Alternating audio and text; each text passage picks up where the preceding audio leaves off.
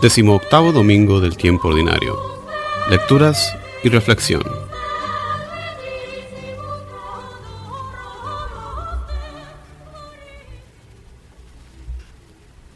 Lectura del libro de la sabiduría de Salomón. Supliqué y se me concedió la prudencia. Invoqué y vino sobre mí el espíritu de sabiduría. La preferí a los cetros y a los tronos, y en comparación con ella tuve en nada la riqueza.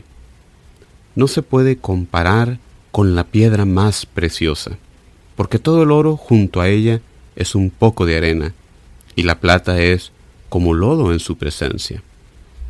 La tuve en más que la salud y la belleza. La prefería la luz porque su resplandor nunca se apaga. Todos los bienes me vinieron con ella. Sus manos me trajeron riquezas incontables. Palabra de Dios. El salmo de este domingo es el Salmo 89 con su respuesta, Sácianos Señor de tu misericordia.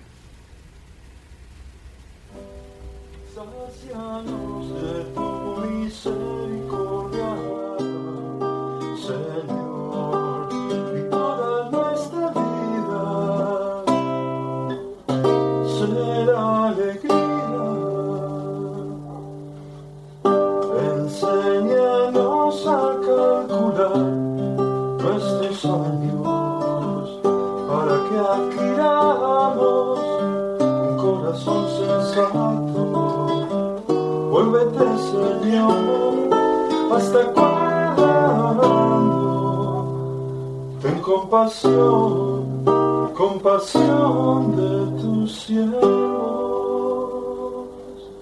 sacianos de tu misericordia.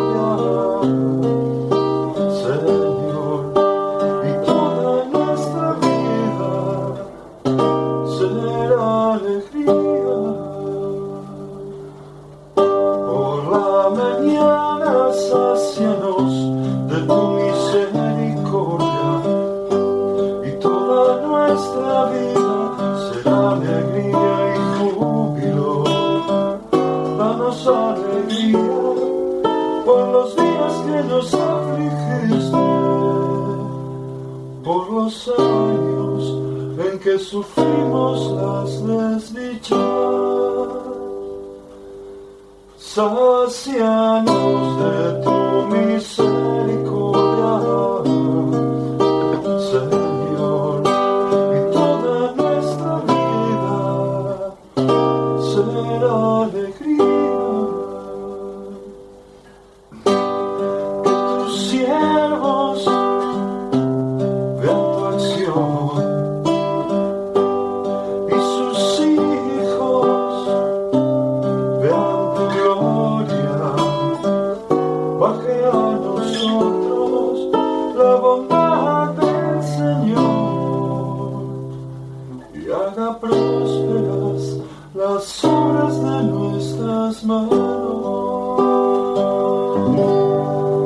sacia.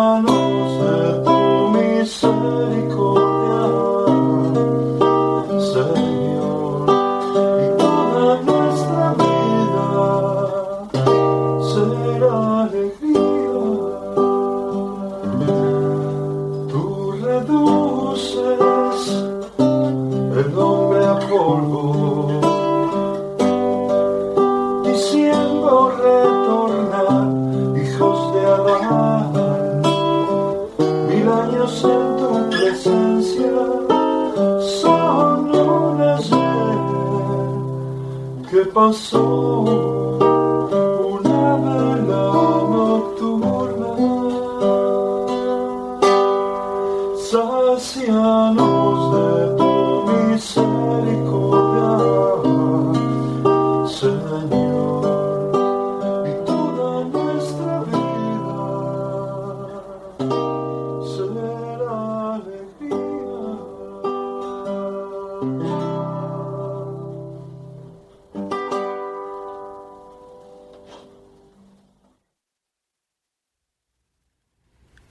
Lectura de la carta a los Hebreos. Hermanos, La palabra de Dios es viva, eficaz y más penetrante que una espada de dos filos. Llega hasta lo más íntimo del alma, hasta la médula de los huesos, y descubre los pensamientos e intenciones del corazón. Toda criatura es transparente para ella. Todo queda al desnudo y al descubierto ante los ojos de aquel a quien debemos rendir cuentas. Palabra de Dios. El Evangelio de este domingo es del Evangelio según San Marcos. En aquel tiempo, cuando salía Jesús al camino, se le acercó corriendo un hombre, se arrodilló ante él y le preguntó, Maestro bueno, ¿qué debo hacer para alcanzar la vida eterna?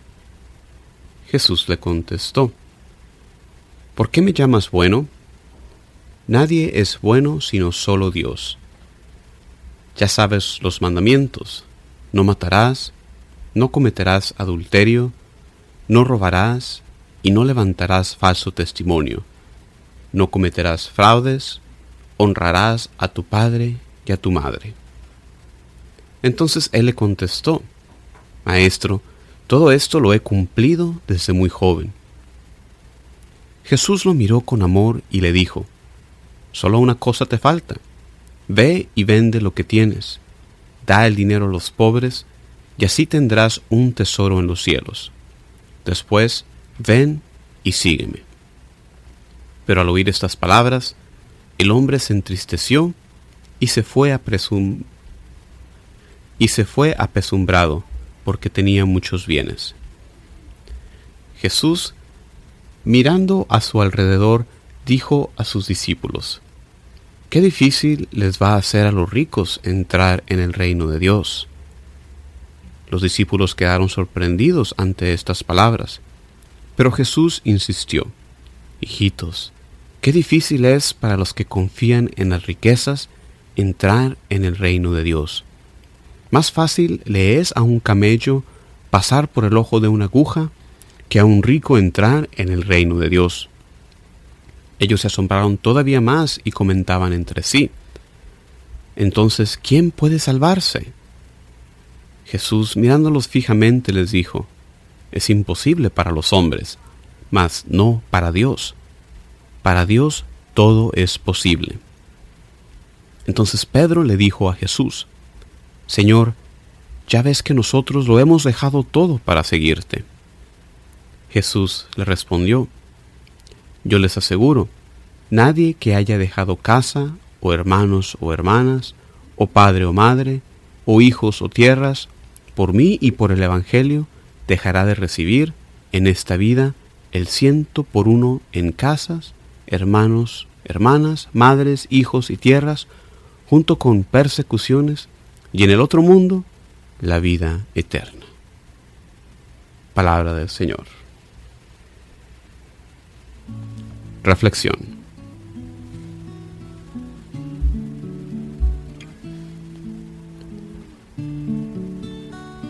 La primera lectura de este domingo debe ser causa para nuestro, nuestra reflexión. ¿Qué es lo que Dios, qué es lo que le pedimos a Dios en nuestra reflexión, en nuestra oración, en nuestros momentos interiores? ¿Acaso hacemos como Salomón? ¿Pedimos que el Espíritu de Dios nos dé prudencia o pedimos solamente cosas materiales? Sin lugar a dudas, muchos de nosotros tenemos grandes necesidades materiales. Quizás no vivimos en la calle, pero quizás muy apenas nos alcanza el cheque para la quincena. Dios sabe nuestras necesidades y claro, quiere que se las pongamos a sus pies, quiere que le confiemos nuestras necesidades. Pero como ya lo he mencionado antes en estas reflexiones, si tu oración consiste en solo pedir y pedirle cosas a Dios, entonces para ti pues Dios no es el verdadero Dios, sino como un tipo de Santa Claus cósmico. Como Salomón, debemos pedir por las cosas verdaderamente valiosas, como la prudencia, como la sabiduría. Incluso debemos pedirlas, no por nuestro bien, sino para el bien del pueblo de Dios, como fue la oración del rey Salomón, que vemos en el primer libro de Reyes capítulo 3. En la segunda lectura, la carta a los hebreos nos habla de la palabra poderosa de Dios, esta palabra viva y eficaz. Y se puede referir tanto a la palabra de Dios, su revelación, eh, las sagradas escrituras, como también al verbo divino, la segunda persona de la Santísima Trinidad. Esta palabra, nos dice este pasaje, es más cortante que una espada de dos filos, ya que conforta al necesitado, pero también al mismo tiempo hiere al que la ignora. Hermano y hermana que escuchas esta reflexión, la palabra de Dios discierne los corazones. No hay nada que podamos ocultarle al Dios vivo. Por eso entrégale tus pensamientos, entrégale tu corazón y todo tu ser a Dios. Si no ahora, al final de los tiempos, se va a revelar todo secreto. Mejor, convirtámonos ahora hacia el Señor cuando aún hay tiempo. En el Evangelio de este domingo, vemos la pregunta de este hombre que busca el cómo llegar alcanzar la salvación, la vida eterna. Y la respuesta de Jesús nos demuestra la totalidad de la entrega que se requiere para esta salvación. Como vemos, aquí el hombre ya seguía los mandamientos. Así también muchos de nosotros pensamos, bueno, yo ya sigo los mandamientos, yo voy a misa, no mato a nadie, pues yo soy bueno. Yo voy a ver al Señor. Y claro, no, no, no te confundas. Los mandamientos de Dios son guía segura, pero como vemos aquí en las Sagradas Escrituras, no lo son todo. En nuestro camino de fe se trata de una relación con una persona, porque nuestro Dios es un Dios personal. La sabiduría de Dios, de la cual nos habla la primera lectura, es una persona, Jesús, el Hijo de Dios. Y es Jesús, el Hijo de Dios, que nos mira con amor, como lo hace Jesús con este hombre en el Evangelio. Nos mira con amor y nos invita a dejarlo todo y seguirlo a Él. Nuestra fe entonces no es un conjunto de reglas, sino un abandono completo a Dios.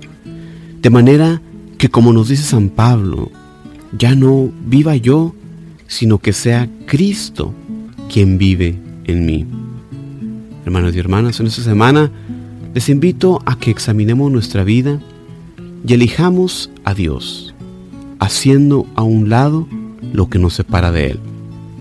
Oremos porque Dios nos dé su sabiduría para poder saber elegir lo que es verdaderamente y eternamente valioso.